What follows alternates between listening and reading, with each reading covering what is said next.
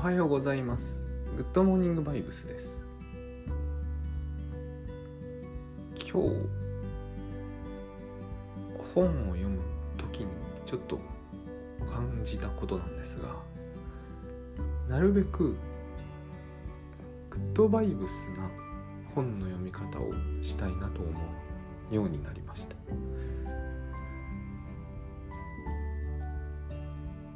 というのはよく日常で自分を見ているとそう感じるんですけれどもつくづくですねえっ、ー、とこの世の中のにでやってることというのはえっ、ー、と恐れと不安による選択か愛による選択かというののその戦いというのではないけどでもそういう風になってるんだなと思うんです。いつも戦っているという感じでして、えー、気がつけば恐れと不安による選択をしそうになっている。ほんの些細なことなのでほんの些細なことなんですけれどもそういうことになっている。で、えー、特に不安による選択は絶え間なくやっていて何ていうのかな。野球ペナントレースとかでなんか12連勝みたいなのあるじゃないですか。あれで12連敗ぐらいしているとつまり不安と恐れによる選択を12連続ぐらいですると少し調子が悪くなってくるのが分かってきたんですよ。こういうことなんだなと思うんです。12連続ぐらいで愛による選択ができるっていうことは私にはまだなかなかないんですがえっ、ー、とそれでもですねこれを気づけばこれをやめるのは難しくはない。必ず他人が介在してるわけではないですからね。本当に些細なことなんですよこれは。の一番分かりあの簡単に私の場合出てくるところで言うと恐れと不安というのはですね時間をやっぱり失う恐れと不安から行動が早くなってしまうんですね。あれがよくある、えーと、負けパターン。その時は、えー、ただそれをやめさえすればもう愛による選択になっちゃうんでその行為そのものに関することで言うとですね小さすぎて差が出ないんですよね。ちょっと時間が早くなる。あのかかる時間が短くなるという本当に1数秒の数秒もない1秒前後の違いしか生まない。ただ続けていると調子が悪くなるので、えー、続けないようにしたい、ま、それによって仮に時間を損するとしても10回連続でやっても10秒1回いかないかな。なんてことはないんですよ。で本の話なんですけど本を読む時にも本を読む時にはすごくあるんだなということに、えー、気づきまして。ある程度は自分の性格も手伝ってると思うんですけれども本をどのように解釈するかにはすごくですね、グッドバイブス的なケースとそうでないケースがあるんですねやっぱり。で結論から言ってしまえばグッドバイブス的に本を読むというのは作者が一番伝えようとしていることを受け止めるというだけのことそうするように、え、選択する。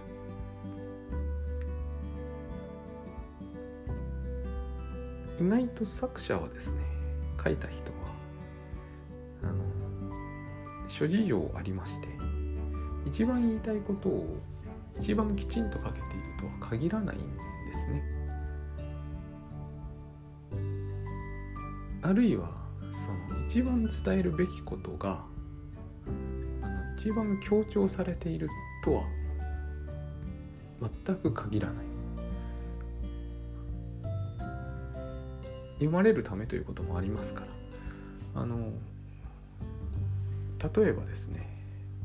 児童虐待系の本があったとするじゃないですか、えー、作者がどういうつもりで書いているのかは究極的にはわからないのですがやっぱりおおむねですね。よほどひどくなければ。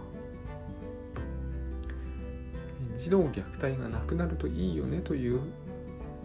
ことを伝えたいんですよ。伝えたいという本はたくさんあるんです。が、えー、読んでいると一番強調されてしまっている点は虐待のひどさだったりするわけです。これはもうよくわかる話ですで読者としてはですねうんとどっちに、えー、これを恐れと不安で読むのと愛による選択で読むのとでは大きく実は読み方が変わるんですね。えー、これは簡単な例ですよ。簡単な例なんですけれども恐れと不安で読むとこの世の中って実にひどいんだなっていうメッセージが何よりもこう強く伝わってくるのでそうでないところはですねひどくつまらないシーンのように見えるんですよ。えっ、ー、と最後の最後になんかこう頑張って作者が入れているのかあるいはどうしてもそういう配置になってしまったのか分かんないんですけど最後の最後で親子が仲良く手が手をつないで買い物に行っているシーンが1個だけあったりしてそれをその本では何らかの形でもうちょっと強調されるべきだったにもかかわらず100ページぐらいは、えー、極めて悲惨なシーンで覆い尽くされている。これをあのー、恐れと不安をベースに読むのと愛による選択で読むのとでは全然違う本に見えたりするんです。現にそういうことはよくあることでもうずっと自分はそれをこう2つの視点で読むとどうなるのかと実験してみてですね。あの一回恐れと不安でずっと読んでもう一回愛による選択でずっと読んでみると。愛による選択で読むっていうのはですねその読者作者が伝えたいと思っていることを常に念頭に置きながら全部読むのとですねのを意味するんですね。そうするとすごく違う風景がちゃんと見えてくるんですね。これを全くそれをしないでですねこう惨なシーンにインパクトと衝撃を受けながら読み続けると意味付けが始まるというか意味付けになってしまう。本一冊丸ごと意味をつけながら読む感じになっていく。あのそれではいけないという話にはならないんですよ。これは、えー、私は作者側の人間つまりものを書くケースもあるので書く時は読者にこれを期待したらダメなんだと思うんですね、えー、読者は自由に意味付けをする権利を持っているので、えー、C それをとどめることは作者にはできないわけですから作者にもしそれを止めることができるんだとすればそれはですね本を書く時に頑張るしかないはずです。だから、えー、書く側としてはですねあの伝えたいことがあるならば伝えたいことをあの最大限前面に出すつもりを常に持ってないと何が伝わってしまうかわからないので読者にグッドバイブスに読んでくださいということを期待するわけには本当はいかないんですね。それでも作者はあれこれ手を打つんですけれどもえーと、ここまで早く読むなとかここは大事なポイントだとか書くんだけどそこをちゃんと読んでくれるかどうかなんてあの分かりませんから一つにはそのゆっくり読むというのがあります。えっ、ー、と平野啓一郎さんという日食かな、まあ、何かえっ、ー、とタイトルしましたらごめんなさい、えー、芥川賞を取った作家さんがスローリーディングという本を書いてるんですけどこれは大変いい本です。グッドバイブスで読むことを、えー、進めている本でそれを作者が書くんだからうんとまあいろいろとあるんだよなと思うんですけどいい本です。グッドバイブスで読むってのは要は意味付けをしせずに読むってことなんだけどなかなかそれはえっ、ー、と慣れないと努力を要します。慣れないと。慣れないとどうしたって、えー、意味付けをするために読書するというケースだってありますから。その極端に言ってしまうと児童虐待の本というのは特にコミックなんかで読んだ場合一種のホラーとしても読めるわけですよ。読めてしまうと思うんですね。作者がそれを、えー、望んでいないとしてもある程度は商業本なわけですからそのインパクトって大事などこにインパクトを置くか？ということと何を伝えたいかということが一致しているとは限りません。だからそういう時にもこうなぜそこまで読者がしなければいけないんだというふうに思われるかもしれませんがそれは結局読者のためです。意味付けをして読みますとですね何でも同じになってしまうんですね結局あの大概インパクトの置き方って決まってますんでインパクトだけ捉えようとするとですね作者がいろんなことを書いていてもその大半は無視することになります。えっ、ー、とさっきのは半分実例なんですけど最後にですねあの一コマだけ仲良く買い物に行ってるシーンがあってみんながこうだといいのにねが作者の言いたいことだとしてもですね多分、えー、構成次第かつ読者のスタイル次第では、ね、ほぼあそこは意味をなさない。なんかこう一歩間違うと無駄なシーンにすら見えてくる。だからどういうことを作者が言いたいのかというのをなるべく完全には無理ですがなるべくこう汲み取るように読むとするとですねそれはどう考えてもグッドバイブス的になるなと思うんですね。意味付けを返さなきゃいけないしえっ、ー、と書き手に強い愛情を抱かなければならないのでここがあれなんです。あの何でもインパクト中心に読むとそうはならないんですね。一歩間違うとです作者に敵対的に読むという形になります。これもあり得るんです。よ当然。えっ、ー、と現に私たちの私たちのワールドでは実用書のワールドではそんなないけれどもそれでもちゃんとあります。その作者を論破するために、えー、論敵が読むみたいなケースですよね。そういうケースでは相手を言いまかすために本を読むわけだから相手が言わんとしていることをより、えー、よく組んであげようなどとは決して思わないはずですよ。でもそういうふうにそういうふうに心理的にですね別に論的じゃなくてもなんとなく気に入らなくてそういうふうに読むことってあるんですよね。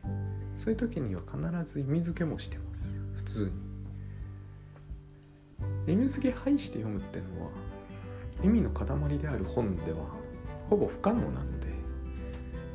えっ、ー、と避けることはできませんが排するようにしつつ読むってことはできるんですよね。結局それはあの一つ意識ということになっていくと思うんですよ。一番いいケースでは読者と著者が同じ意識になるという意味でね。なかなか難しいということは著者は一番よく分かってます。何万部も何十万部とか売れればまずそうでないことになります。バラバラ意識になります。そのことで、えー、挫折しちゃう人だって物書きには結構いたりします。あのベストセラー後に、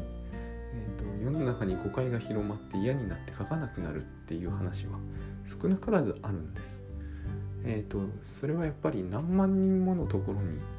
えー、何万人もの人が読むとみんながみんなグッドバイブスで読んでくれるはずはないのであ